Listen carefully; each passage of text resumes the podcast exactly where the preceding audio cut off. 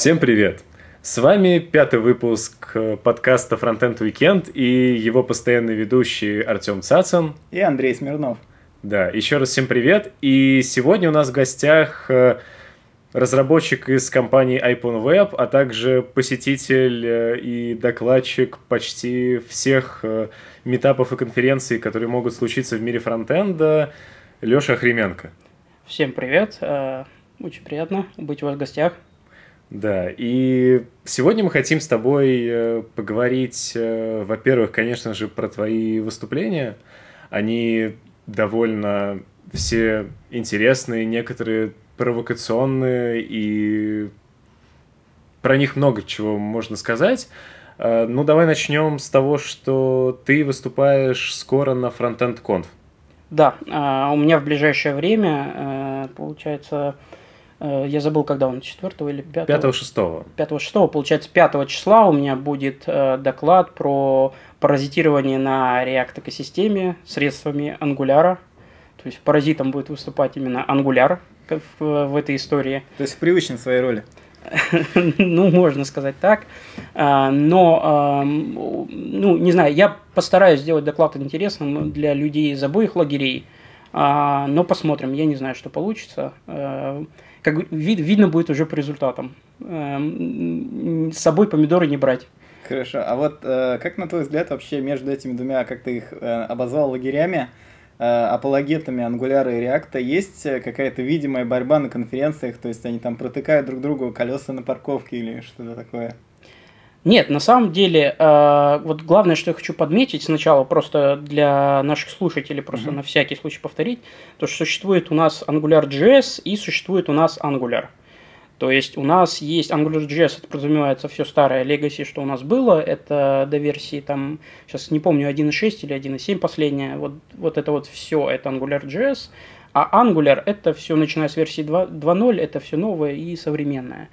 И на самом деле очень много людей, э, скажем так, э, кто пробует именно работать именно с новым ангуляром, э, очень успешно скажем так, работает при этом и с React, и с Vue.js. И, скажем так, то есть обычно, ну, с моей точки зрения, люди, кто выбирают конкретно Angular, это люди, кто готов выбирать современные фреймворки, поэтому они могут выбирать и React, и Vue, и Aurelia. Ну, то есть это люди, открытые к новым технологиям. Поэтому для меня кажется, что есть объединяющий фактор, но разделяющий главное это, конечно, сам фреймворк, собственно говоря. Кто-то выбирает э, подход А, кто-то подход Б. Так забавно получилось, что у нас сейчас уже пятый выпуск, и трое из людей, которые к нам приходили, будут выступать на Frontend Conf. То есть Паша Кондратенко будет выступать э, с докладом, э, где кончается React Native. Сергей Попов будет выступать с докладом про grid layout, пора начинать фыркать и вот ты будешь выступать. Да. В связи с чем э, у нас есть э, довольно забавная пиар-акция. Э, если вы все еще не идете на Frontend Conf и хотите пойти и купить в последний момент билеты на это мероприятие, то по промокоду Frontend Weekend слитно, как называется наш подкаст, вы получите скидку 15%. Ну, казалось бы, наверняка все уже, кто хотел, наверняка билеты уже купили или договорились со своими работодателями, но, возможно, кого-то это еще заинтересует. Не, я больше чем уверен, что заинтересует, потому что первый раз, когда я посетил, а, я посетил Highload, не, не вот RIT, набор конференции, а Highload, я посетил, узнал, э, скажем так, о существовании просто вот этой конференции буквально за три дня – поучаствовал в конкурсе, выиграл конкурс и благодаря этому попал. А, поэтому очень рекомендую участвовать тем, кто сомневался, но у кого были сомнения, обязательно развейте их. Да, спасибо. В целом, а, ты являешься неким а, сейчас одним из апологетов ангуляра в русском, по крайней мере. Я бы даже сказал евангелистом. Евангелистом ангуляра во фронтенд сообществе в московском и в российском. В принципе, как ты пришел? Почему именно Angular? Да, на самом деле э, у меня был целый доклад по этому поводу, но я вкратце просто расскажу, что на самом деле история такая очень интересная. То есть у нас есть в нашей компании внутренние такие метапы, грубо говоря. Ну, мы встречаемся, вот у нас несколько отделов, мы встречаемся вместе в какой-то день, и кто-то что-то рассказывает. Допустим, кто-то внедрил новую технологию, кто-то хочет внедрить новую технологию. И он рассказывает, и обсуждаем, и зачастую, э, очень часто результатом обсуждения бывает какое-то действие, то есть мы что-то делаем. Вот, и у нас на тот момент был ECMAScript 5, Э, со всеми вытекающими, и очень хотелось, ну, очень наросла критическая масса, масса включ, включая меня, то есть я тоже участвовал в этом. А кто хотел переехать куда-либо на Babel или TypeScript, то есть я лично открыт для обоих э, направлений. Э, и, соответственно, у нас начало, мы начали разговаривать, кто-то за Babel, кто-то за TypeScript, и как-то кто-то промолвился, что часть разработчиков ушла из фреймворка Angular, Просто из-за того, что вот Angular на TypeScript, но часть из них ушла. Просто это как раз, если память не изменяет, это как раз те люди, кто делали Aurelia. Они как раз, ну, что-то вроде бойкота ушли. Им не понравилось то, как, в каком направлении идет Angular, и они ушли, собственно говоря, из команды. А в тот момент, на самом деле, я не любил Angular. То есть я, у меня было тоже мнение, что и разработчиков Aurelia фактически. То есть я смотрел и только недоумение – то есть я смотрел и не понимал круглые, квадратные скобочки. Вот кто не видел синтаксис, просто откройте синтаксис компонентов Angular, вы просто увидите, как у них пишутся шаблоны. То есть там в HTML круглые, квадратные. Круглые и квадратные это называется banana in the box э, собственно говоря, то есть целые названия придумали для этого ужаса. Я очень недоумевал, это меня страшно бесило, и там очень много людей, я отзывы специально в Твиттере смотрел, у всех такие вот же, мы не понимаем, зачем вот это, ну, что это вообще такое. Вот. А, но я не знаю почему, я вызвался, э, ребят, давайте я вам расскажу, почему Angular плохой.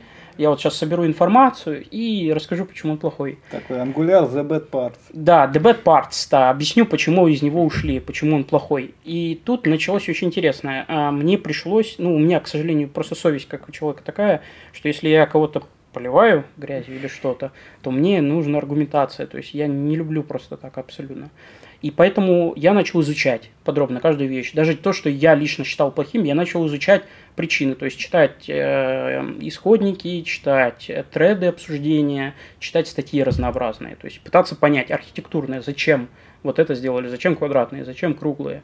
И каждый раз, когда я начинал понимать архитектурное решение, вот зачем сделали это, зачем это, зачем это, каждый раз у меня начинало пропадать вот это вот, э, скажем так, нелюбовь, и начинало возникать потихоньку другое чувство. То есть, и вот чем дальше, тем больше я понимал, что да, слушайте, вот здесь они учли, допустим, то, что, к примеру, э, есть проблема у Angular и у React, да, допустим, добавление новых ивентов каких-то, которые, допустим, вот только недавно вышли, там есть какой-то нюансы, да, что это, ну, не, не так просто.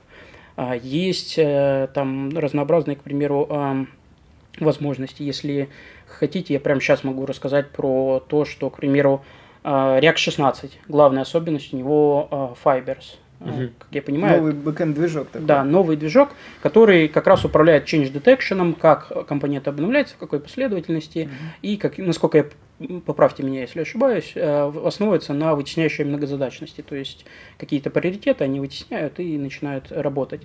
Так вот, к примеру, одна из особенностей, которую я осознал, когда начинал изучать, собственно, Angular, то, что, к примеру, он, мы можем вот создать тот же самый механизм, Fibers внутри Angular, не переписывая сам фреймворк. То есть там ряд вещей заранее архитектурно было продумано к, к тому, чтобы в будущем, допустим, вот улучшать такие вещи отдельно. То есть не нужно будет переписывать весь фреймворк, чтобы внедрить вот функционал А, Б, С. То есть, получается, от ненависти да. к, до симпатии к ангуляру не так много времени прошло. А, ну, на самом деле потребовалось где-то пару недель, просто чтобы перейти в нейтральное состояние. Вот. И еще где-то месяца два-три, потом, как говорится, когда я уже получил нейтральное состояние, меня уже начало заинтересовывать какие-то вещи. И впоследствии уже через месяца два-три я уже поменял свой, э, скажем так, взгляд на, уже на более, ну, скажем так, то, что мне это больше нравится, чем не нравится. И, соответственно, дальше уже был потом выступление на э, РИД, по-моему, в прошлом году как раз-таки, где у меня доклад назывался, что ангуляр не так уж и плох, а если задуматься, то даже и хорош. Вот. И это фактически, э, скажем так, ну, подчеркивает очень хорошо мой взгляд, который у меня, э, скажем так, устаканился на тот момент об Angular. И в итоге ты дошел до того, что сам был инициатором организации метапа по Angular в Москве. Да, то есть там получилась очень веселая ситуация. То есть я в какой-то момент понял, что нужен метап по Angular. Просто потому что суть такая, сначала я сделал доклад, а, нашел, что, оказывается, после доклада подходили люди, и, оказывается, я был не один, кто заинтересовался ангуляром, кто изуч... ну, как говорится, изучал его. Он тогда был в бета-версии, и я очень удивился, что кто-то тоже, кроме меня, а, серьезно его рассматривал, пробовал, работал с ним. И это меня вдохновило на то, чтобы создать группу в Телеграме. А, но суть такая, когда я зашел в группу по AngularJS, собственно говоря, у меня первая мысль возникла в том, что, честно говоря, я не хочу видеть AngularJS. То есть, э, и, вот лично я вот такой стейтмент могу сказать, что с AngularJS только за деньги, никак не по любви. Сколько а, платили? А, а, нет, за Angular, кстати, мне никто не платит. Это намек, если что. Google, это Google намек. Google нас обязательно послушает. да, будем надеяться, что он нас услышит. Вот. Ну и, соответственно, да, то есть я организовал отдельную группу. Э, у нас был огромный спор с Денисом. Ну, как огромный, то есть такой не сильно большой, мы там не дрались, ничего, но у нас был большой спор. Он уверял, что не нужно э, создавать отдельную группу, потому что это э, скажем так, комьюнити и так небольшое, там было 200 человек на тот момент в группе в Телеграм, и он, и он уверял, что это просто размажет вот эти 200 на две группы и все, и на этом закончится. То есть, наоборот, групп, в группах станет грустнее, в группах станет менее интересно, и народ разойдется вообще с обоих. А сейчас есть, сколько человек в группе? А сейчас уже, если память не изменяет, за, за 700 перевалило. Я могу ошибаться точно, к сожалению, не помню точное число, но, по-моему, перевалило за 700, конкретно в Angular а, группе. И в итоге, как вообще ты смог договориться, я так понимаю, с Тиньковым о том, что в итоге есть э, Angular Meetup э, под брендом Тинькова? Да. Собственно, ситуация такая получилась очень интересная. Начали искать... То есть я, у меня возникла идея, надо еще метап сделать. То есть я, я не помню почему, возможно, это из-за того, что я побывал на первом React метапе, Наверное, это сподвигло. А, я побывал на нем, и несмотря на то, что там было немного людей, по разным причинам, там и организационным, и площадки, и прочим, а, несмотря на это, мне понравилось все равно событие. Мне понравилось, что ты просто... Это событие, оно тебя вдохновляет тем, что ты просто видишь людей, которые с тобой как-то на одной волне. То, что они тоже выбрали то же, что и выбрал ты. Это немного... Это как бы encourage, ну, то есть вдохновляет тебя. То есть mm-hmm. ты, когда видишь людей, которые, ну, принимали такие же решения, как и ты, то это вдохновляет, и мне это очень понравилось. Я решил попробовать посмотреть, что вдруг есть так, такие же люди, кто, кому интересен Angular, или тот тому, тем, кто выбрал Angular.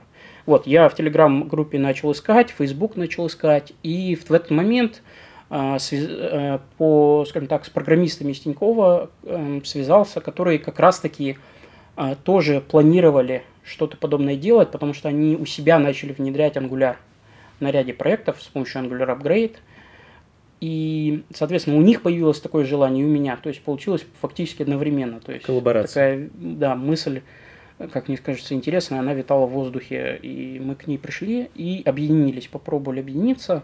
А, сейчас вроде бы у нас получается, то есть все хорошо. То есть а уже организовали три события.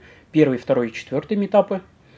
А, Третий специально пропустили, чтобы быть эм, в тренде. В тренде, да, как говорится, повторить э, то же, что повторил Angular. Они тоже пропустили третью версию.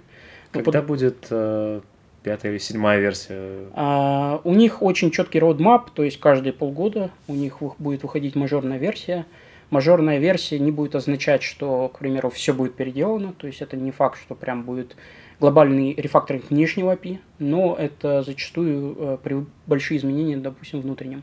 Например, последняя четвертая версия, а у нее было кодовое имя Invisible Makeup, то есть невидимый макияж. Э, то есть внешний API почти не поменялось, но во внутреннем API поменялось очень много интересных вещей. А следующий метап – тоже будет через полгода? Следующий метап, нет, постараемся, конечно, безусловно, не полгода, чтобы совсем не синхронизироваться с версиями Angular. А, сейчас просто проблема в том, что сейчас очень много событий. А, сейчас 5-6 проходит Frontend Conf и вообще RIT конференции как таковые. Плюс дополнительно с 17 если мне память не изменяет, DevConf будет проходить. HolyJS на этих выходных. HolyJS, да, собственно говоря. И поэтому, ну, очень и планируют, по-моему, еще React Meetup сделать. И Moscow.js вроде бы даже хотели тоже в конце. Ну, то есть, э, я точно за них не знаю, но мне кажется, что месяц просто очень дикий. То есть, пока... То есть, пока, к сожалению, даты точно не знаю. Но как только узнаем, обязательно сообщим. То есть, У постараемся. нас в Рамблере еще будет метап. Да, вот, вот, вот, вот. Кстати, под, подливайте масло в огонь. То есть, мне кажется, люди просто физически не будут успевать. Просто им надо будет такси от одного метапа до другого заказывать, чтобы они... То есть месяц, э, я не знаю, что с этим месяцем, но вот он какой-то плодотворный на события метапа. К слову о физически успевать. Э, ты выступаешь катастрофически много. Э, при этом ты постоянно выступаешь с разными докладами, в основном везде. Появляется вопрос, Первый, простой. Сколько у тебя в целом разных докладов? А, Больше десяти. Больше десяти, точно. Больше десяти угу. разных докладов. И на самом деле у меня есть еще там идей 5-10 просто идей докладов. Один доклад просто лежит пока, к сожалению, пытался на Holy.js, ну, не получилось пока что, к сожалению, там поздно подал доклад. А, и, то есть, в плане идей докладов, то есть у меня главная трагедия моей жизни это то, что в сутках 24 часа. Не только у тебя одного. Да, да, да, да. Ну, я думаю, да. Это... Смотри, а у меня еще сейчас появилась такая мысль. Получается, вот у тебя есть некоторый репертуар, репертуар докладов, и ты с ним гастролируешь по всем возможным конференциям, этапам. Нет, не совсем. А, скажем так, э, в последних, в последние месяца два я два раза повторялся с докладом. Угу. Мне за это стыдно, на самом деле. Но почему? Я не знаю почему, но мне всегда хочется, чтобы люди ушли с чем... То есть главное мое мотивирующее, чтобы кто-то ушел и сказал, было полезно. Угу. То есть это вот для меня главный мотивирующий поинт. То есть когда я готовлю доклад и понимаю, что вот с него уйдут, и никто не уйдет с мыслью, это было полезно, для меня это самое большое разочарование. Вот. А, как ты, а как ты понимаешь на этапе подготовки доклада, что он не будет интересен аудитории? А, я исключительно сужу по себе. Угу. То есть, если, скажем так, вот какая-то информация мне не была интересна, то есть вот про- просто яркий пример, а, вот в прошлом а, на Хайлоуде, на угу. прошлом Хайлоуде у меня дал, был доклад про ускорение производительности Angular приложения, и там был один момент, когда, к примеру, я... То есть суть такая. Э, там есть несколько бенчмарков, которые исследуют производительность фреймворков. Mm-hmm. Я взял один из них, э, который мне показался более таким простым в, в использовании. И, э, скажем так, у него была какая-то альфа-версия ангуляра. Ну, что я первое думаю, о, я сейчас обновлю на релизную версию, и производительность увеличится. Я обновляю, и производительность падает. Я в шоке. И вот мне показалось это очень интересным, и я это добавил. То есть вот, скажем так, эм, эм, чтобы не звучало очень глупо, это не то, что, ну так, я узнаю что-то во время подготовки доклада. То есть у меня очень часто есть вещи, которые я, естественно, изучил заранее, подготовил заранее. Но вот если я понимаю, что это кому-то неинтересно, не полезно, э, то для меня это очень плохой показатель. То есть мне сложно сказать, вот, допустим, э, яркий пример. То есть, смотрите, у меня главная проблема, вот всегда, когда я собеседовался в какие-то компании, у меня была большая проблема. То есть, когда меня собеседовал один человек, один на один, все проходило очень хорошо. Как только добавлялось 2-3 человека, это все, это кошмар, это ужас, это вот такие стресс. судороги, стресс страшный просто. Я там говорил глупости, от которых самому было стыдно. Вот. А, соответственно, потом, а, когда я устроился в первую работу официальную, не фриланс, а работу аутсорсером в Exadel, я нашел коллегу, с которым мы очень часто общались. И, как мне кажется, я на нем очень сильно напрактиковался. Мы с ним очень долго общались за разные технологии. И, скажем так, э, это Николай Есинский, ему привет, кстати. И обязательно посмотрите, у него есть Facebook и проекты очень интересные. Извиняюсь, реклама. А, вот, а, скажем так, и я себе представляю просто вот как бы таргет-аудиторию. То есть вот людей, которым вот рассказываю и себя тоже представляю. То есть у меня получается забыть. Вот знаете, бывает так, что люди, когда изучают что-то, первая мысль, когда они хотят рассказать, но это же неинтересно. Я это знаю, и наверняка кто-то это знает. А когда я готовлюсь к докладу, э, я просто беру и забываю то, что я изучал, и я рассматриваю эту же информацию как, с точки зрения, как будто я ее не знал. То есть у меня вот это получается. Я не знаю почему, но мне кажется, что это мне помогает делать хоть сколько-то интересные доклады. Я надеюсь, они еще и полезные. Круто. Как в целом удается столько времени уделять докладам? Наверняка ты, с учетом того, что ты жалуешься на количество часов в сутках, э, довольно много этому времени уделяешь. Откуда оно берется? Сколько его в действительности ты уделяешь? Сколько примерно времени уходит на один доклад?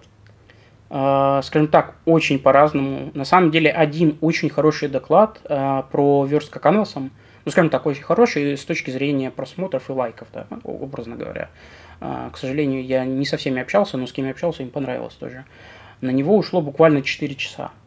Я просто воспользовался той информацией, которая у меня была накоплена. То есть я, скажем так, помимо подготовки докладом, у меня хобби – это просмотр всего, что есть на YouTube по JavaScript, HTML и разнообразным фреймворкам. То есть, э, к сожалению, я в последнее время начинаю буксировать из-за количества фреймворков появившихся, да, Royal, Ember, Angular, React и прочие, ну, то есть их очень много, поэтому тяжело все конференции просмотреть, но я стараюсь, вот. Поэтому, э, скажем так, откуда время, я извиняюсь, я постараюсь сейчас описать картинку mm-hmm. вот, для аудио. А в Фейсбуке есть очень классный демотиватор картинки. Если найду, обязательно в шоу-ноутс скину ссылку. А, скажем так, человек, а, у него как бы кирпичный домик, и сбоку есть кирпичи. Сон, работа, отдых. И у него в руках кирпичик поддержка open source проекта. Вот. И он стоит такой, смотрит, блин, я же никуда не могу воткнуть это. Ну, то есть мне не получится. А потом он берет и шатает кирпичик сон – и он чуть-чуть такой берет и вытаскивается. И он, знаешь, улыбается и говорит, или смогу. И, ну, как бы подразумевается, что он в дальнейшем вставляет. Ну, то есть, в основном жертвую сном, а, свободным временем, которое есть вообще.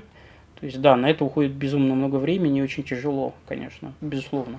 Сколько спишь есть, в среднем? А, сплю очень много на самом деле, то есть я страшная сова, сплю по 12 часов, но а зачастую приходится экономить до 4 э, часов, а иногда вообще до нуля. То есть, э, к сожалению, чем чаще, чем больше конференций, тем больше приходится экономить. То есть за последнюю неделю, наверное, дня два пропустил. Угу. Ты рассказывал, что у тебя есть идеи, которые у тебя в голове для новых докладов, а для наших слушателей, которые хотят стать успешными докладчиками и часто выступать на конференциях. Можешь поделиться, откуда ты вдохновение берешь? Вот кроме того, что ты просматриваешь очень много материала, вот есть какие-то источники, там, вот кроме просто чтения кода, которые тебя вдохновляют на какие-то новые там доклады, интересные темы? На самом деле главным вдохновлением для меня является вот такой момент, то есть не что-то конкретное, а mm-hmm. момент вот смотрите, а, есть такой программист Скотт Хенсельман, он, а, несмотря на то, что он работает в Microsoft, он очень классный программист. И на самом деле он, а, у него очень классные доклады. То есть он в какой-то... Он хотел быть стендапером, но не получилось, пошел в программисты и, и скажем так, ну, скажем так, компенсировал все это в докладах. То есть он не очень... То есть многие люди приходят просто посмотреть. Вот. А и он рассказывает, что у него главная идея, вот э, я вот хочу вас спросить, у вас бывает такая ситуация, когда вот вы что-то увидели, и вы просто выдергиваете провод и идете кому-нибудь, вот просто кому-то надо показать. Конечно. Неважно, бэкэндер, даже менеджер, там, HR, просто кому-нибудь, вот смотри. Или вот своей собаки. Да, даже собаки, вот просто смотри, насколько это классно. Вот, вот бывают же такие моменты. А из да? чего провод ты выдергиваешь? Из чего угодно. Просто выдергиваешь провод, хватаешь, что есть, и несешь. Просто показать, неважно, не кому-нибудь что-нибудь. А, и вот этот вот момент главный мотивирующий, потому что у меня часто очень бывают вот такие ситуации. К примеру, когда я а, один из докладов для Holy.js был про то, как писать парсеры. То есть я увидел простой, к примеру, способ написания парсеров, способ рекурсивного спуска – и я осознал, насколько он хороший, с помощью него сделал по грамматике, у меня есть open source репозиторий, и, скажем так, я просто увидел, насколько это просто и легко на самом деле писать парсеры, и насколько ну, это production ready вещи, и просто, ну, очень захотел этим поделиться, и вот это вот желание у меня выросло в то, что я вот сделал доклад и вышел на сцену. То есть вот главное, вот если у вас появилось это ощущение, просто что-то очень интересное, мне кажется, это главный мотивирующий фактор. И я больше чем уверен, что у многих такое есть. Проблема в том, что они, когда это изучили, когда это поняли, у них это ощущение затихает, и они дальше у них не появляется желание рассказывать об этом, потому что они это узнали, они это всем показали знакомым, и понимаете, так как они общаются в своем кругу, в своих знакомых, а, никого это уже не удивляет среди друзей. И они абсолютно уверены, что это больше никому не понравится. У меня самый большой страх был как раз-таки, когда я выходил с этим докладом, мне организаторы тоже говорили, к примеру, что нет, этот доклад очень академический, он не будет интересен, многие это все в институтах проходили, а, и, ну, как бы, ну, неинтересно будет людям. А почему они тогда тебя взяли вообще на а, конференцию? Даже не знаю, слушайте, это, это надо будет пригласить к вам э, организаторов Holy.js. Кстати, Нет, хорошая идея. Довольно странно одновременно звать тебя на конференцию и при этом утверждать тебе, что твой доклад слишком академический и никому интересен не будет. Не-не-не, ну там получилось, что вот этот доклад конкретно я очень хотел с ним выступить, как раз-таки о, к вопросу о желании, и я, собственно, подал заявку и очень хотел вот выступить с ним. И люди его все-таки взяли. Я, честно говоря, не знаю, что их промотивировало, но я был очень уверен, честно говоря, что людям это будет интересно. И, в принципе, его оценили а, это нехорошо меряется, я очень извиняюсь за это, но шестое место какое-то среди всех докладов. То есть он не был, ну, то есть с точки зрения зрительских голосов и mm-hmm. отзывов, то есть людям он был интересен. А и... есть какой-то рейтинг докладов на Holy.js? А, кто-то делает, на самом деле, есть люди делают, и на самом деле очень часто на, к примеру, на READ, э, там, к примеру, вы ставите отзывы о докладах, и это многие делают на самом деле в приложении, в мобильном, то есть на Frontend Conf, если вы можете поставить отзывы на доклад, понравился, не понравился. Э, и многие конференции так делают просто для того, чтобы понять, насколько хорошо подготовились к докладам, насколько человек хорошо, насколько организаторы хорошо его подготовили. То есть э, организаторы сами понять, что они считали, что доклад будет очень хорошим, а он оказался очень плохим. То есть это такая аналитика, скажем так, как для веб-сайтов, так же и для конференций некая. К слову о том, что вот тебя позвали на Holy.js, но им не нравился твой доклад. Был ли у тебя такой опыт, когда тебя уже зовут просто как докладчика на конференцию и говорят, вот мы как бы тебя хотим видеть, хоть что-нибудь придумай, расскажи. То есть как рок-звезду такую? Э, скажем так, э, вот конкретно такого, к сожалению, нет. Я надеюсь, что когда-нибудь дорасту до такого состояния, но пока нет.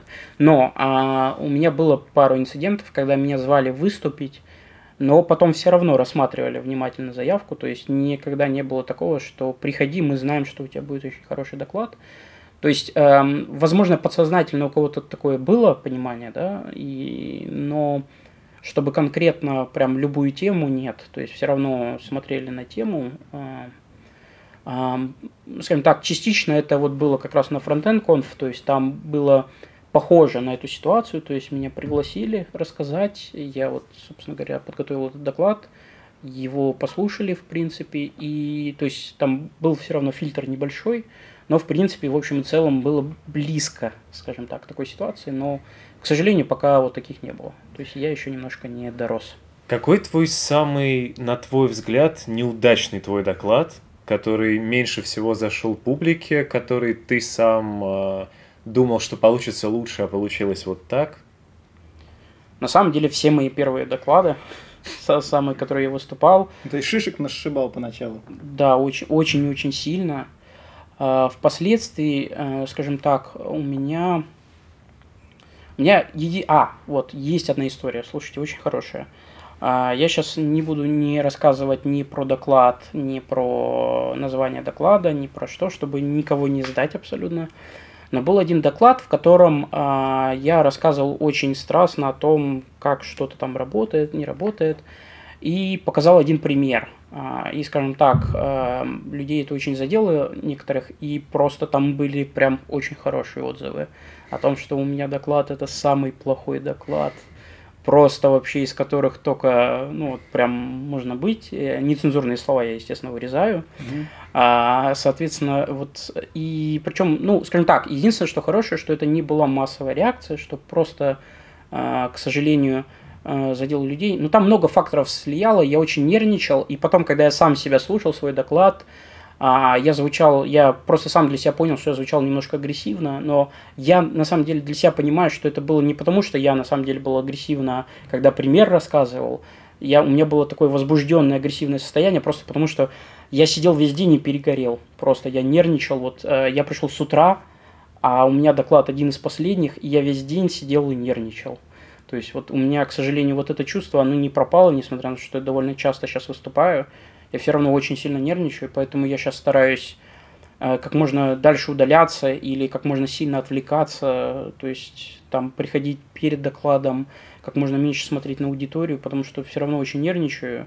И вот, к сожалению, вот мне кажется, что вот ряд факторов слиял, один из них, которых перенервничал, и что вот так сложилось, скажем так. Э, и вот такая ситуация была. То есть для меня это было очень удивительно, потому что, ну, очень не ожидал, потому что у меня не было на самом деле никакого эм, злого намерения кого-то там обидеть или еще что-то, но, к сожалению, оно получилось. То есть это была импровизация или это было что-то заготовленное, что не было отсмотрено на предыдущих этапах, когда этот доклад смотрели? А в том-то и дело, что это было отсмотрено, понимаете? То есть просто и когда я общался, в принципе, то есть там много факторов на самом деле слияло, и мне кажется, что те, кто слушали, они тоже выбрали. Понимаете, как мне нравится, недавно слушал подкаст американских а, комиков, они между собой общались, и там один из них, стендаперов, э, один из них сказал, что люди сами выбирают, э, на что им обижаться.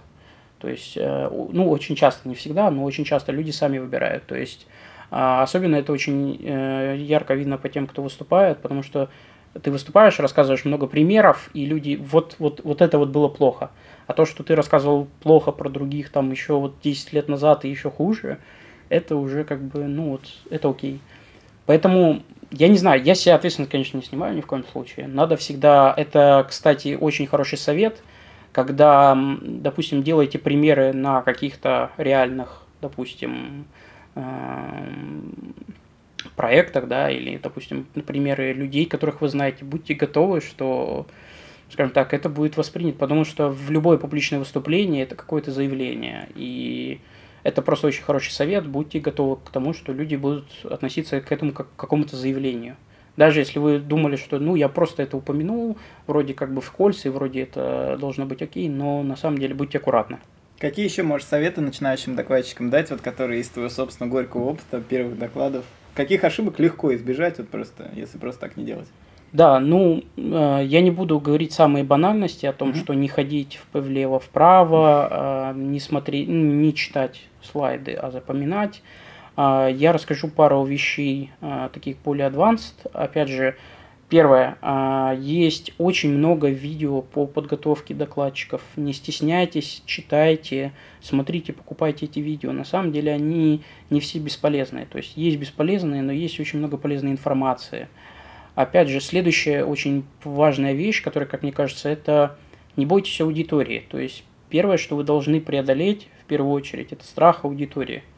То есть для, для меня это был э, способ преодоления страха. Это, ну, скажем так, я не знаю, это известно или нет, но я очень часто людей прошу что-то делать, допустим, там, ну, вот, и как-то стараюсь там покричать, допустим, вместе или что-то сделать, какую-нибудь синхронную вещь массово всем залом. Есть работаешь с аудиторией? С аудиторией, да. То есть я вот так преодолеваю лично для себя. То есть я чувствую контакт, я понимаю, что люди действительно пришли, они готовы меня слушать. Иногда для меня это шутки. То есть когда я, почему иногда очень часто, раньше особенно очень сильно старался пошутить, прям вот просто вот обязательно пошутить, ну, чтобы шутка была. Потому что для меня смех это тоже был какой-то фидбэк, после которого меня исчезал страх. То есть э, я не могу дать конкретный совет каждому, но просто найдите для себя способ э, избавиться от этого страха. И для кого-то это может быть общение, для кого-то это просто подойти вместе что-то там сделать, или что-то сказать, или вместе крикнуть. Или 100 грамм виски перед выступлением. 100 а, грамм виски очень аккуратно, не проскочите пик Балмера, а, потому что это очень, очень, очень, очень узкий пик, поэтому очень легко его проскочить, будьте аккуратны. Что еще могу посоветовать? Очень хороший совет – это зрительный контакт с аудиторией. То есть, как, очень часто, когда вы выступаете с докладом, очень многие советуют, сконцентрируйтесь вот на одного человека, смотрите ему в глаза, и вам только будет легче. То есть психологически да, но с другой стороны, а, это маленький такой психологический фактор, люди часто его не замечают, но когда просто на вас не смотрят, на вас не обращают внимания, вам тяжелее слушать. И в какой-то момент очень часто люди просто теряют вас, просто теряют. А, и вы это легко заметите по аудитории, когда люди просто начинают сидеть в ноутбуках и в телефонах очень, очень довольно быстро. То есть Поэтому просто обращайте внимание, то есть э, всегда помните о том, что вас слушают посередине, слева и справа, ну, в зависимости от аудитории. Если аудитория одна плоская из задних стульев, то тогда да, вы можете смотреть в одном направлении, но если аудитория чуть пошире, то просто уделяйте внимание, просто посмотрите, даже вот просто для себя какой-то выставите, что в начале доклада вот посмотрю направо, в середине доклада посмотрю посередине аудитории, там в конце там направо.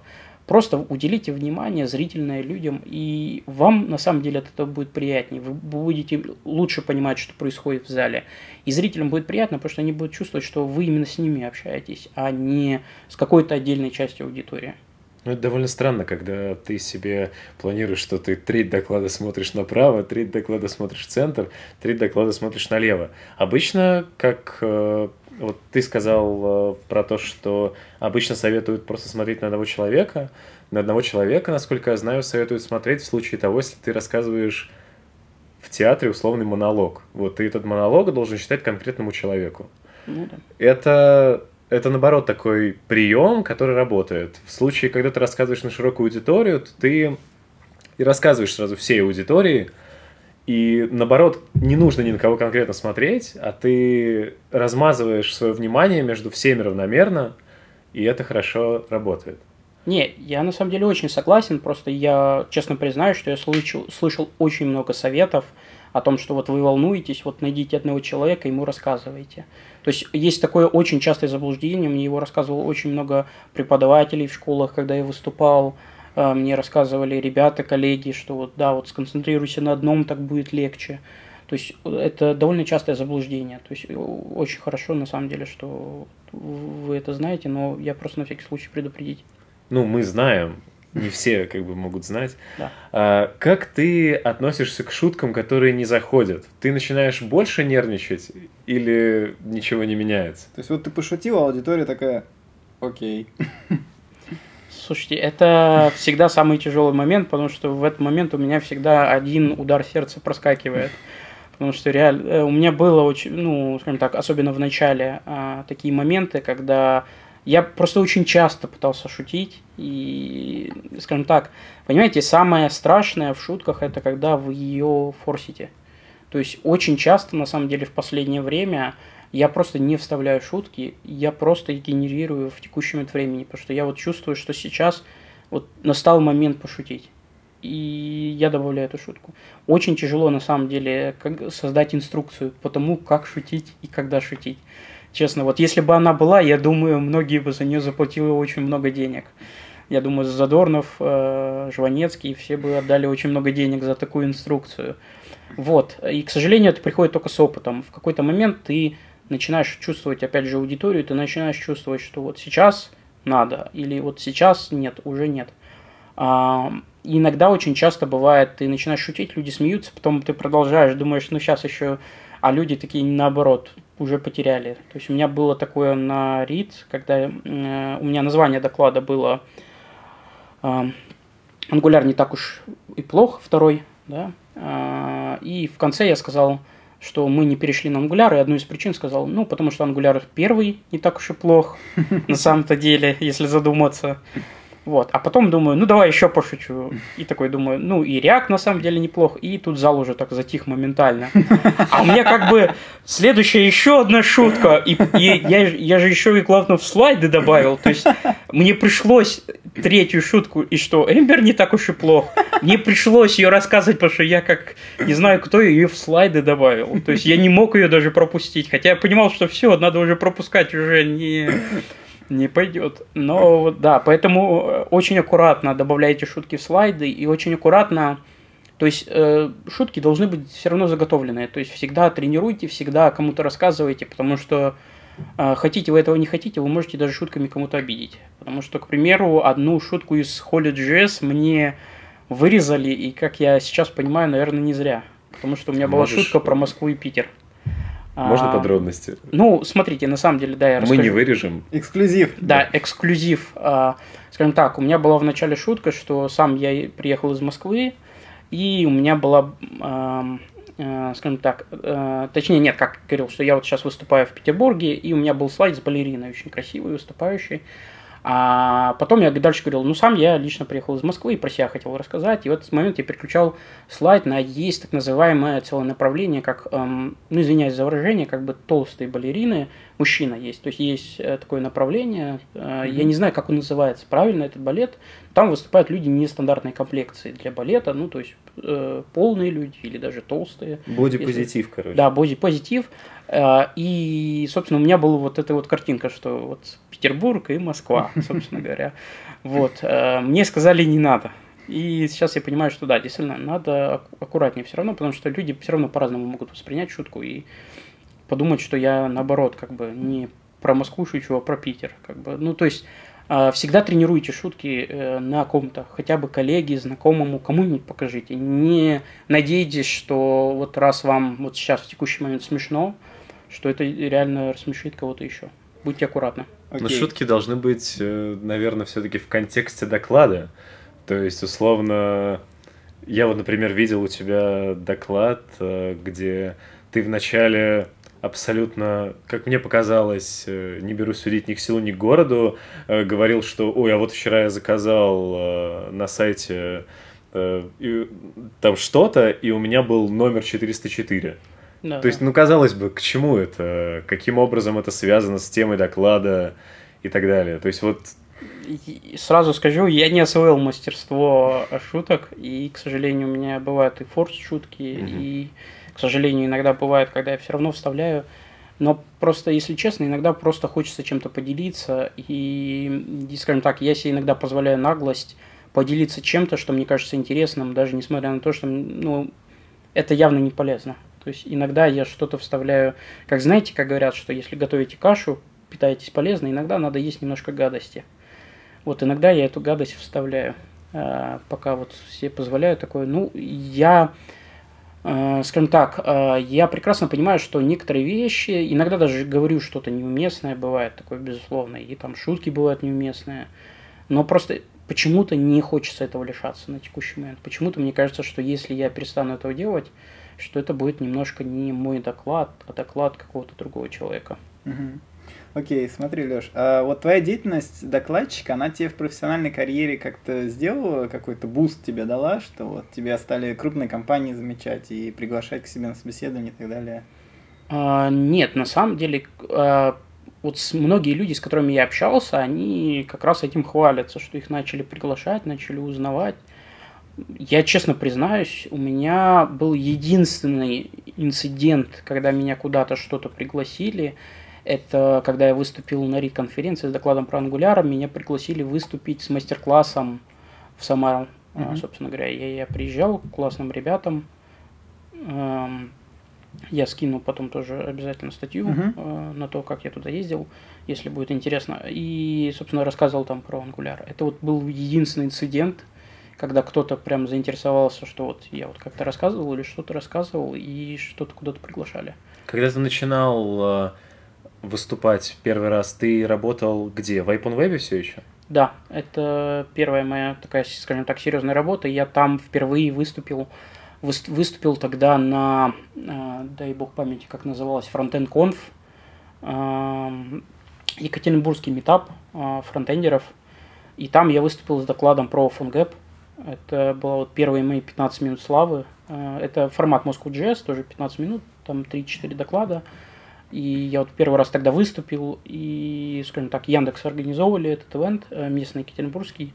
И, в общем, там я выступил с докладом, и это вот первая моя минутка славы была, и первый доклад, вот после которого подошли ко мне с вопросами, как человеку, как будто бы я эксперт, скажем так. А, ну, извиняюсь, я страдаю синдромом импостер, как обычно. А, вот. И, соответственно, я там помог действительно людям, кому-то отвечал на самом деле. И это очень затянуло, на самом деле, потому что нашел единомышленников, нашел людей, кому это интересно было, но кто не знал и это очень вдохновило. Потом следующий доклад был на дамп конференции, уже более крупной, на которой, как мне кажется, получилось не очень. Я выступал, в принципе, с тем же докладом, но более широко рассмотрел его. Но там почти не подошло никого, там два человека буквально по сравнению с тем, что у меня было. И я очень расстроился, мне казалось, что это очень плохо. И лишь потом впоследствии я понял, что в принципе нет никаких KPI для качества выступления доклада. То есть фактически ты на самом деле ну, толком никак не узнаешь, понравилось людям или нет. Потому что ко мне никто не подходил. А потом был обед на этой конференции Дамп. Я сидел за столом человеком, и я просто решил его допросить. Вот он, он говорит, что вот я был на докладе, я говорю, ну слушай, ну расскажи, вот честно, абсолютно, как бы абсолютно не обижусь, вот расскажи фидбэк, как думаешь, что хорошо, нехорошо. Он говорит, слушай, классный доклад, на самом деле понравилось, там даже вопрос есть, еще что-то. А самый такой страшный инцидент у меня был в Mail.ru, когда я выступал с докладом, опять же, про PhoneGap тоже. А, я выступал на Moscow уже GS с докладом этим. Я выступил с докладом, абсолютно никто не подошел, ни одного вопроса после. Я очень удивился, я думал, что никому не интересно. Да просто все в Екатеринбурге были. У меня просто... Не, не, нет. А у меня просто... А зал очень большой у Mail.ru был. То есть и ни одного вопроса после. То есть во время там пару вопросов задали и все. Я, я очень расстраивался, а потом был Яндекс Субботник буквально там через день или на следующий день. И куча людей подходила с вопросами, говорила, классный доклад. И у меня первая мысль, почему вы тогда не подошли? Потому что я был очень, я был очень уверен, что доклад провалился. То есть я после этого понял, что на самом деле нет никаких KPI. То есть очень много людей э, сейчас вот э, тоже вот когда я сейчас организую сам э, э, у нас одна из докладчиц э, Юля, по-моему, если мне память не изменяет, Юля, да, она, э, скажем так, была уверена, что доклад не получился, потому что вроде бы как бы к ней никто особо так, ну, тоже, опять же, вот KPI какой-то есть, да, успешности доклада, он не совпал. При этом я, на самом деле, общался с людьми, э, в кулуарах с людьми, и очень многим людям, наоборот, понравилось. И понравилось очень сильно. И она была уверена, что она очень много объясняет слишком подробно. Наоборот, то есть а, вот этот момент как раз-таки некоторым людям как раз-таки извиняюсь за повторение, как раз таки и понравился. Угу. То есть им, именно это и вдохновило то, что как раз вот это подробное объяснение вот этих вот вещей. То есть э, вот хороший очень совет э, начинающим докладчикам, не вводите себе никаких KPI. Потому что я, я скажу так, даже у тех, кто профессионально выступает, таких KPI нету. Ну, единственное, если вас кидают помидоры, у вас летит помидоры, яйца тухлые, то, возможно, возможно, ваш доклад был не очень. Но, возможно, он был просто слишком провоцирующим. То есть, еще не факт, что доклад плохой. Возможно, он просто перешли грань провокации. То есть доклад-то сам может хороший. Поэтому не вводите себе никаких KPI, не ставьте себе никакую планку, что вот мне должны там обязательно подойти и пожимать руку, обязательно подходить и говорить, какой классный доклад. Люди могут об этом подумать и просто не сказать. Не зацикливайтесь на этом. Но опять же, э, можно по-разному к этому относиться. То есть э, некоторые воспринимают э, дизлайки на Ютубе под записями докладов как что-то плохое, а некоторые это воспринимают как ну, я все равно как бы зацепил кого-то. То есть лучше, ну, по крайней мере, вот на мой взгляд, лучше собрать 15 дизлайков и 4 лайка, чем и кучу комментариев о том, что он некомпетентен, нет, она старалась и так далее, э, чем просто один лайк и никакой реакции, отсутствие комментариев и так далее, просмотров. Опять же, как к этому относиться? То есть KPI какой-то поставить себе сложно. В любом случае, да, когда есть какой-то фидбэк о докладе, когда ты даже самого не просишь, это круто. Но это, опять же, не показатель. Да, а на самом деле я могу вам рассказать один очень забавный случай. Когда я получил дизлайк видео, я, скажем так, там, ну, что-то там было 10 лайков и один дизлайк, я прям, у меня вот тут почему-то я очень расстроился, я прям переживал, Я такой аж вспотел, думаю, блин, людям не понравилось, что же я не так, долго обдумывал, что же я не так сделал. А потом кто-то в комментариях написал, увольте оператора, эта камера прыгающая меня замучила. Ну, то есть там камера, которая прыгала постоянно с меня на слайды, с меня на слайды очень часто. То есть, и я Это не в Рамблере было? А, нет, не, не в Рамблере. Не в Рамблере. А, а, мне кажется, что как раз-таки вот это одна из причин была э, вот дизлайков конкретно. Поэтому э, я еще раз говорю, не вводите KPI, потому что под любой метрикой может подразумеваться на самом деле люди дизлайкали качество видео. То есть просто потому, что видео очень плохое. Такие видео я очень часто встречаю. Засвеченные слайды, там никогда не видно слайдов, текста, э, качество ваших слайдов. То есть доклад-то может людям нравиться, но просто те, кто его смотрит, допустим, не видят ничего текст из-за того, что текст мелкий шрифт или еще что-то, и освещение плохое. И то есть, ну, не зацикливайтесь. То есть правильно ли я понимаю, что всю свою вот деятельность, э, когда ты выступал с докладами, ты проработал в одном месте в OpenWeb, и при этом э, тебя, например, ты пришел организовывать э, метап в Тиньков, и Тиньков тебя не позвал работать. И Google не позвал. И Google, и Google не, не позвал, позвал, да. И Google не позвал, и Тиньков не позвал. То есть я, мне, проще, мне проще перечислить, э, точнее как, мне, мне, никого, мне никого перечисливать, кто меня позвал из-за конкретного моей деятельности. И вообще я, э, скажем так, программист вообще пожизненно, наверное. То есть я никогда, мне никто ничего не доверял, никакой работы более серьезной, чем просто программист. И при этом самое смешное, что во всех компаниях, где я работал, я зачастую участвую в собеседованиях. Просто из-за того, что тем или иным способом очень часто люди начинают понимать, что я очень много это очень некрасиво про себя конкретно говорить, самого себя оценивать, но я просто стараюсь цитировать людей, как они говорили, что я очень много знаю, то есть очень много читаю. И из-за этого люди часто доверяют, допустим, собеседовать, еще что-то, но mm-hmm. вот какого-то такого, знаете, успеха карьерного роста я от этого не получал. И на самом деле не очень жалею, потому что очень честно признаюсь, что главная для меня цель за доклада уйти – это поделиться вот этим вот ощущением, то есть что-то интересное. И на самом деле этого интересного я знаю очень много. И о чем очень хочется рассказать, но я понимаю, что, честно говоря, один раз я себя останавливал просто потому, что я понимаю, что нет, так много выступать нельзя. Просто люди будут просто, знаешь, как отказываться приходить, просто потому что он уже замучил. Я его уже, просто он уже тут, ну, я не знаю, там слишком много. Слишком много Алексея. Ну, ты бы хотел э, какого-то дальнейшего карьерного роста? То есть чем ты конкретно сейчас э, занимаешься в OpenWeb, во-первых? А, Собеседуешь людей, да, есть. программируешь, очевидно. Программирую, да. И, ну, скажем так, и получается как бы, что очень часто консультирую по разным вещам, просто опять же, потому что с многим работал. То есть в Яндексе очень сильно тренировался с версткой, э, поэтому очень часто помогаю людям вот с конкретно с HTML, CSS э, проблемами. А, конкретно часто бывают консультации там по каким-то фреймворкам или вот, к примеру, грамматики мы внедряли у себя, вот эти partial expression грамматики. А, благодаря этому внедрили очень интересный механизм. У нас теперь есть э, валидация на сервере и на клиенте одинаковая. То есть у нас одно выражение, такой псевдоязык, смесь питона и JavaScript. Было очень весело его создавать. И Lisp то есть там только экспрессионы, то есть там нету выраж... этих стейтментов. Uh-huh. А, такой веселый микроязык, а, который позволяет валидировать и на клиенте, и на фронтенде одни, одни и те же вещи, скажем так, одинаково. И вот, собственно говоря, тоже с этим очень часто помогаю. И выступаю тоже на конференциях, то есть получается в некой роли такой, скажем так, евангелист OpenWeb во фронтенд мире, грубо говоря. Круто. Вот смотри, э, ты сейчас упомянул много разных языков технологий, давай немножко копнем в более гиковскую сторону.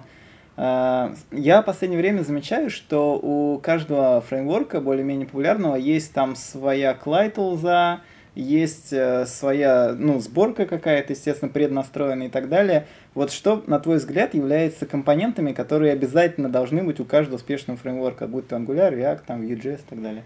Вот. А сейчас я хочу рассказать очень классную историю. Давай. А после этого, э, то есть, скажем так, во время подготовки к докладу на Holy.js про парсеры, э, скажем так, я очень активно увлекся дизайн-паттерном Visitor и очень быстро понял, как раз один из способов э, создать, к примеру, генератор парсеров, чтобы вам не писать их самим, это вы берете текст, парсите его, создаете из него дерево синтаксическое. Из этого дерева вы создаете другое дерево. И из этого другого дерева вы создаете код. Этот код может быть снова парсером, из которого вы снова создаете дерево, и, ну, понимаете, mm-hmm. очень много веселого можно делать. И благодаря этому, к примеру, одна из вещей, которые вы можете делать, вы можете создать, к примеру, дерево вашего проекта, текущего, к примеру, Angular, React, mm-hmm. неважно, а, ваших директорий, папок, компонентов и прочего. И это дерево конвертировать в другое дерево, другого фреймворка. То есть вы фактически э, то, чем я увлекся, то, чем я сейчас на самом деле занимаюсь, но это mm-hmm. пока не скажем так, это не готовый продукт, он будет готовый в ближайшее время, я постараюсь, mm-hmm. ну, постараюсь ускорить как можно можно, но уже год занимаюсь этим, еще, наверное, год прозанимаюсь, прежде mm-hmm. чем будет, и, наверное, полгода до первого прототипа. Суть такая, есть возможность а, конвертировать ваш фреймворк в некий такой универсальный фреймворк, общий, Метафреймворк. об, общий мета метафреймворк, общий mm-hmm. знаменатель. И вот этот общий знаменатель конвертировать в другой фреймворк гениальная идея фикс у меня в чем? Что благодаря тому, что я вот написал вот этот общий знаменатель, вы, вот вы как создатель нового фреймворка, вы создали ваш гениальный фреймворк. Uh-huh. У вас первая мысль, что мне еще нужно, чтобы люди адаптировали его, чтобы люди начали на нем писать. Вы можете посмотреть на вот спецификацию вот этого мета, грубо uh-huh. говоря, фреймворка, uh-huh. да, а посмотреть, что вам нужны тесты, вам нужны CLI, вам нужны инструменты, вам нужны такие-то инструменты. Конвертировать это все и уже после этого, скажем так, получить те же самые инструменты на своем фреймворке. То есть это такой LLVM для фреймворков? Да, да, да, фактически да. Но, безусловно, эта задача очень сложная. Я сейчас не говорю, что, ой, я легко ее сделал, это такая легкая задача. Нет, она, это... естественно, open source у тебя Она сейчас. безумная сложная, она сейчас не в open source специально, потому что у меня есть набор отдельных утилит. Uh-huh. То есть я написал специальную утилиту, с помощью которой можно очень легко конвертировать одно дерево в другое дерево, причем неважно, то есть можно JavaScript в Python, почти визуально. То есть там такой псевдовизуальный механизм DSL написанный, mm-hmm. для которого я хочу визуальный редактор еще написать. То есть прям вот вы редактором там просто берете от до и прям стрелочками там как конвертировать, что конвертировать, mm-hmm. функции какие-то, код дополнительный для конвертации. И я вот сейчас активно тоже вот над этим всем работаю. И как раз таки вот этот доклад о паразитировании на React экосистеме, одна из причин, почему я о нем буду рассказывать, это то, что я набрался некоторого опыта а, о том, как, к примеру, конвертировать. На самом деле есть очень много вещей, к примеру, можно конвертировать контекст а, реактовский в Angular. То есть в Angular нет контекста, если вот искать, mm-hmm. нету вроде бы, казалось бы, но есть механизм, в который можно конвертировать на самом деле. Я вот на самом деле сейчас очень много ищу, очень много исследую вот эти вот вещи. Сейчас очень самое сложное это, конвер... это две вещи. Это конвертация языков и конвертация э, паттернов. Uh-huh. То есть под паттернами я подразумеваю такие паттерны, как Redux, MobX, э, MVVM, MVP разнообразные. То есть это, безусловно, тяжелые задачи. Вот однонаправленность, многонаправленность. Uh-huh. Это все очень сложно, и для этого безумно сложно найти, э, скажем так, какой-то общий знаменатель пока я не нашел, скажем так, общий знаменатель для... То есть если для языков все-таки есть какие-то общие механизмы, объекты, функции и так далее, тому подобное, то для, фрейм... для вот именно для, логических для паттернов, для логических, к сожалению, угу. пока не нашел угу. ничего. Но буду пробовать искать, не знаю, посмотрим, удастся или нет. Интересно. Но идея, на самом деле идея фикс, знаете, какая конечная?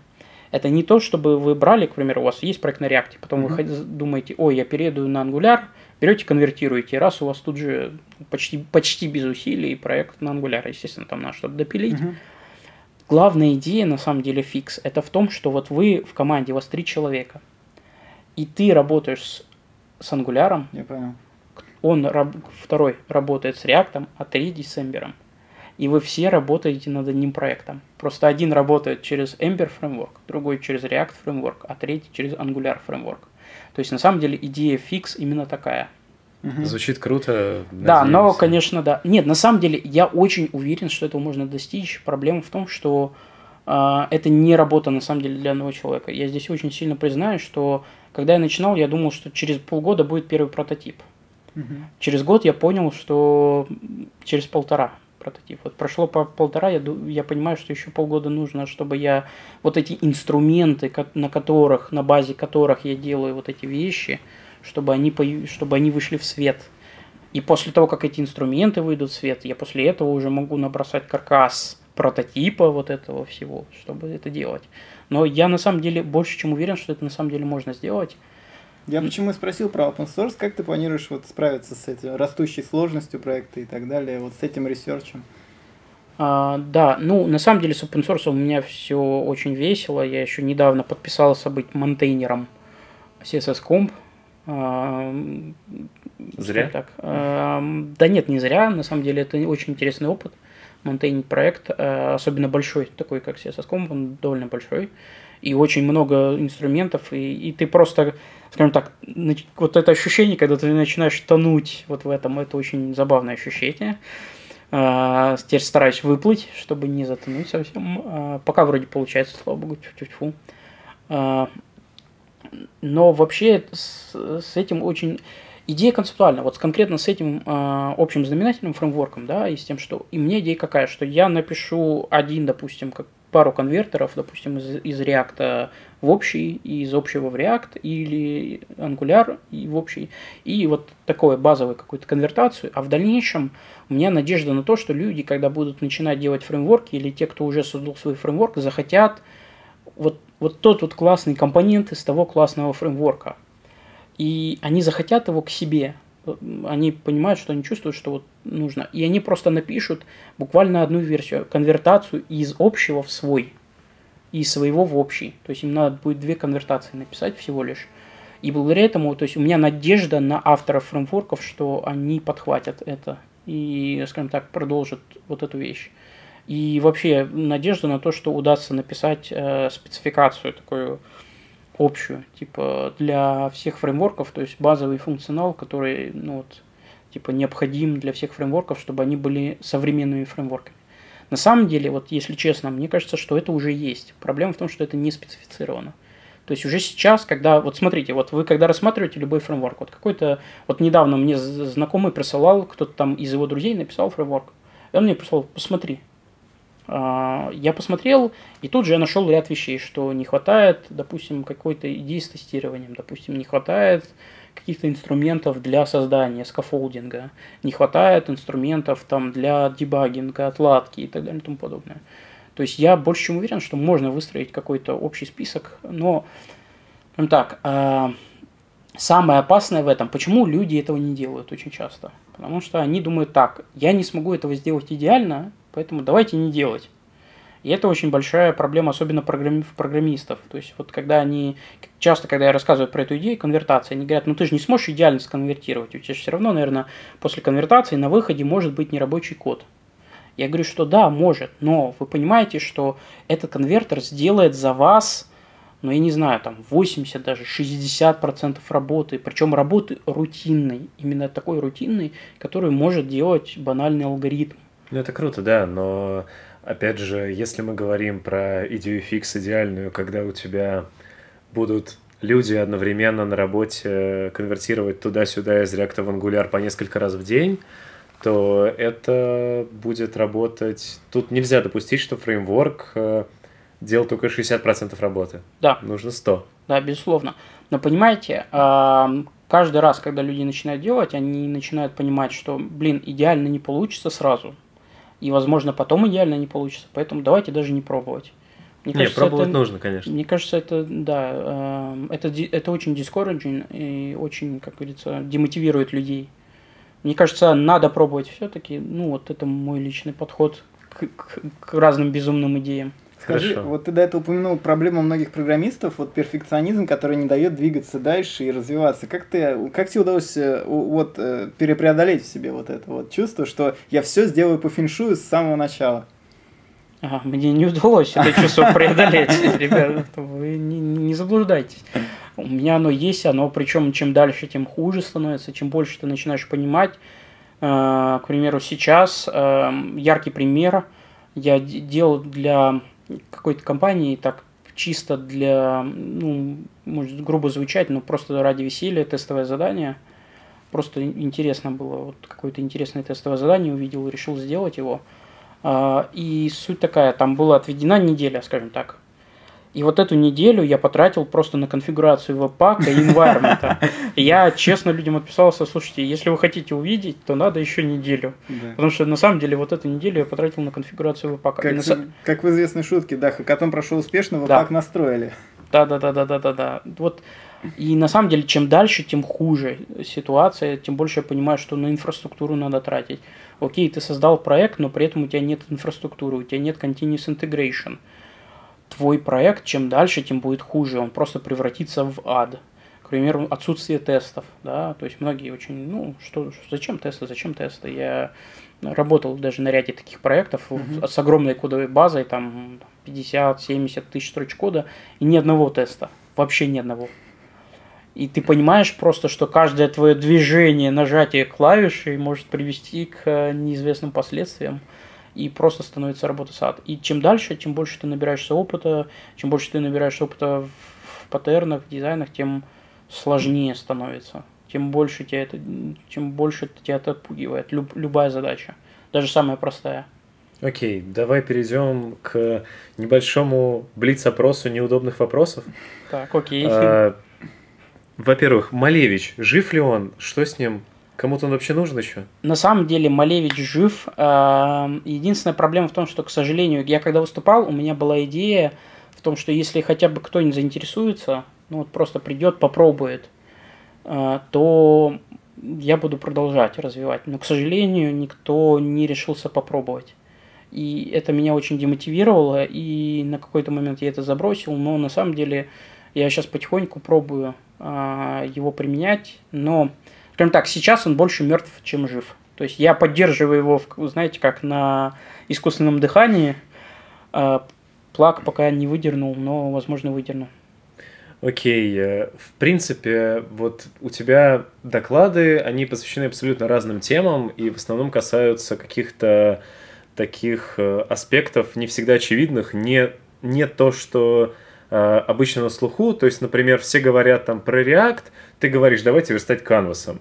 Не считаешь ли ты, что вот все эти доклады, они от них не будет большого выхлопа, просто потому что они не всегда идут в тему, не всегда попадают в эту хайп-волну остальных. Ну, понимаете, эм, сложно очень ориентироваться на волну хайпа, потому что, честно, вот, к примеру, Раньше, я очень помню, все подходили на конференциях, общались, к примеру, какой, какой флакс фреймворк ты используешь. И были страшные холивары. Я использую вот такой флакс. Нет, надо использовать Alt. Alt, ты с ума сошел? Надо пользоваться фейсбуковским флаксом. Вы зачем вообще отходите от канона? И поэтому, скажем так, очень сложно за хайпом следить, особенно в последнее время. Поэтому, если честно, я для себя понял, что надо не хайп, надо просто, чтобы было интересно. Окей. И я скажу так, React интересный, Redux интересный, но вот Flux, к примеру, я, честно, я ни один фреймворк так не изучил, потому что, честно говоря, Flux мне не нравился. И до сих пор не нравится. Ты вообще по образованию же э, чуть ли там не финансы и кредит, да. что такое? Как вообще Уральская тебя... сельскохозяйственная академия, отделение финансы и кредит. При этом сейчас э, ты, судя по всему, очень сильно технически прошарен в фронтенд разработке. Как, в принципе, почему ты не считаешь деньги других, а занимаешься разработкой? Да, на самом деле очень просто. У меня, знаете, вот у людей бывает проблема в 18 лет, когда они уходят, ну, 18-16, когда они уходят из школы, у них начинается большая проблема, куда же поступить. У меня такой проблемы не было. У меня фактически был единственный вариант, на самом деле – Uh, у меня на тот момент uh, просто это был единственный способ поступить. Мне единственное поступать пришлось платно. Я сейчас не буду вдаваться, просто там отдельная история, я после расскажу вам обязательно. И, к сожалению, у меня был единственный вариант. То есть это было без вариантов. Одна из причин, потому что на самом деле тогда я не планировал быть программистом вообще. Я планировал быть профессиональным чемпионом мира по настольному теннису. Я тогда был в Олимпийской школе резерва по настольному теннису. Uh, у меня второй взрослый разряд. Меня взяли в Олимпийскую школу резерва как исключение. То есть я, меня взяли в 14 лет. Людей в этом возрасте не берут уже. Это, это уже поздно, то есть обычно не берут. Но вот меня взяли в качестве исключения, и я очень, очень активно uh, занимался настольным теннисом, занимался профессионально. У меня тогда была огромная физическая подготовка, бегал по 10 километров в день с утра. Ну, то есть, э, не то, что сейчас, как программист. Сейчас ты все еще настольным теннисом можешь также... Нет, к сожалению, одна из причин, почему я ушел, одна из, это проблемы со здоровьем, э, со спиной конкретно. И, к сожалению, пришлось забросить. И дополнительно еще пришлось бросить институт, но это тоже отдельная история. Просто это надолго, я не буду вас... То есть ты не закончил институт? Институт не закончил, пришлось бросить, опять же. Но не потому, что я, знаете, как э, Стив Джобс или Билл Гейтс, принципиально не хочу тратить время. К сожалению, пришлось. И программированием заняться пришлось, потому что на тот момент для меня это был почти единственный фриланс, почти единственный способ заработка, если честно. Это тоже отдельная история, очень большая, просто надолго. И мне пришлось просто пойти во фриланс. А, на тот момент я знал .NET, и мне пришло, ну, так как я знал .NET, очень было тяжело найти фриланс с работы по .NET, их было мало. Но я начал изучать Silverlight, и тут это для меня оказалось золотой жилой, потому что когда выходил какой-то заказ для, на зарубежных рынках по JavaScript, PHP или э, .NET, выходило тут же 10 фирм, Одна из них, э, там, мы 10 человек, мы индусы, у нас дизайнер, PM, еще что-то. Мы вам сделаем за одну минуту. У нас есть готовый миллион шаблонов, супер дизайнер, идеальный, у нас тысяча отзывов. Я не мог с этим конкурировать, у меня было ноль отзывов. То есть никто бы не взял.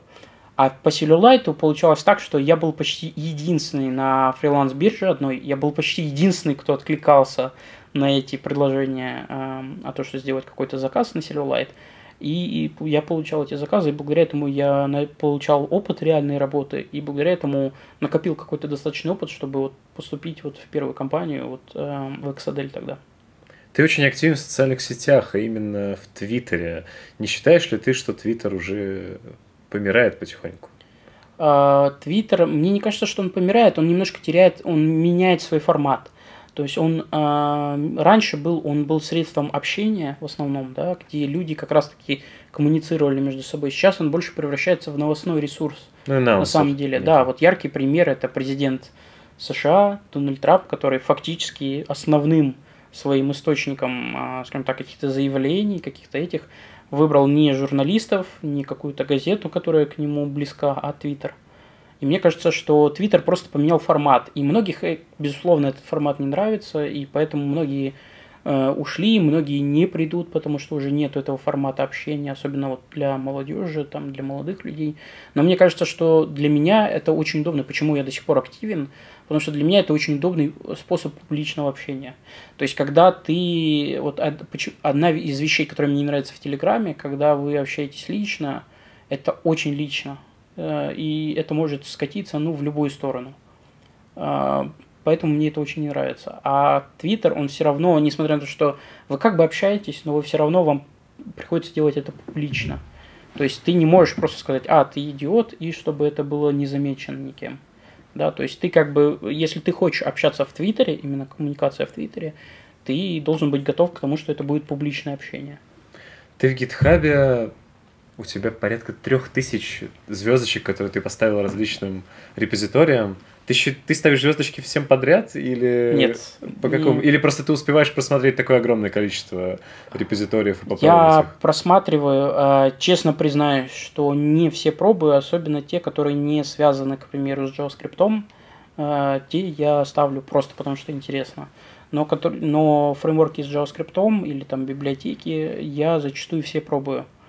Единственная ситуация, исключение, которое я, ну, скажем так, упускаю, когда я не пробую, это какие-то более высокоуровневые вещи, такие как фреймворки или паттерны, к примеру, и Reconnect из э, Redux – примеру, я там поставил звездочку, потому что понравилось, потому что смотрел, изучал. К сожалению, я его не использовал конкретно. Mm-hmm. То есть я пробовал, игрался, но я не могу сказать, что вот прям изучил, да, что вот поэтому у меня там звездочка. То есть ты согласен с утверждением о том, что для того, чтобы действительно понять какую технологию, надо руками попробовать? Недостаточно просто посмотреть, посмотреть со стороны. А, скажем так, и да, и нет. То есть смотрите, а, мне кажется, что безусловно надо пробовать. То есть а, вот этот тренд, э, который есть, к примеру, очень часто статьи, которые выходят о том, что очень сложно, давайте не усложнять. К примеру, э, раньше были статьи, что не надо двигать веб, вперед, к примеру. Есть был девиз Move Web Forward, А сейчас люди испугались количеством API и говорят, не надо, ребята, все, хватит, хватит двигать, оставьте на месте. А, но все равно продолжают, и также с фреймворками, также со всем. Не знаю, пока я не перешел в стадию такую, что я говорю, что нет, ребята, не надо изучать, давайте вот то, что есть, это уже достаточно. А, пока я нахожусь в таком состоянии, что мне все равно интересно, я вижу новый фреймворк, очень интересно, очень классно. А, я изучаю вот текущие фреймворки, мне это по-прежнему интересно, то есть пока у меня энтузиазм не пропал. Ну и последний вопрос. Э, вот ты э, рассказал, как много ты времени на все это уделяешь. Остается ли у тебя вообще какое-то время на личную жизнь? А, абсолютно честно могу сказать, вообще ноль. Спасибо. Э, давай тогда перейдем к следующей рубрике, как раз в тему. Если у тебя остается ноль времени на личную жизнь, наверняка ты умеешь готовить. Немножко, да, есть. Отлично. Какой самый великолепный, простой, замечательный рецепт чего ты можешь посоветовать приготовить нашим слушателям? В, на, в рамках нашей рубрики «Готовим с фронтендером». Да. Ну, единственное, из чего я хорошо готовлю по отзывам а, других людей из несладкого, не из выпечки, а, это баланес. А, то есть спагетти. А, просто берем, покупаем хорошие спагетти, макароны, твердых сортов обязательно, а, отвариваем их по инструкции, здесь ничего особого. А, и до этого, до этого готовим, собственно, сам соус болонез. Делается это довольно просто, если хотите именно вкусно, просто и полезно. Просто покупайте фарш, э, желательно свинина-говядина, то есть домашний, там, допустим, грамм 300-400, обжаривайте его слегка, Добавляете туда немножко лука, совсем чуть-чуть, э, томатную пасту. Э, добавляете воды так, чтобы получилась довольно такая относительно жидкая, но при этом, чтобы не суп не плавало совсем. А, то есть изначально воды побольше, да, и потом впоследствии просто закрываете крышкой и тушите на слабом огне, то есть пока вода выкипает.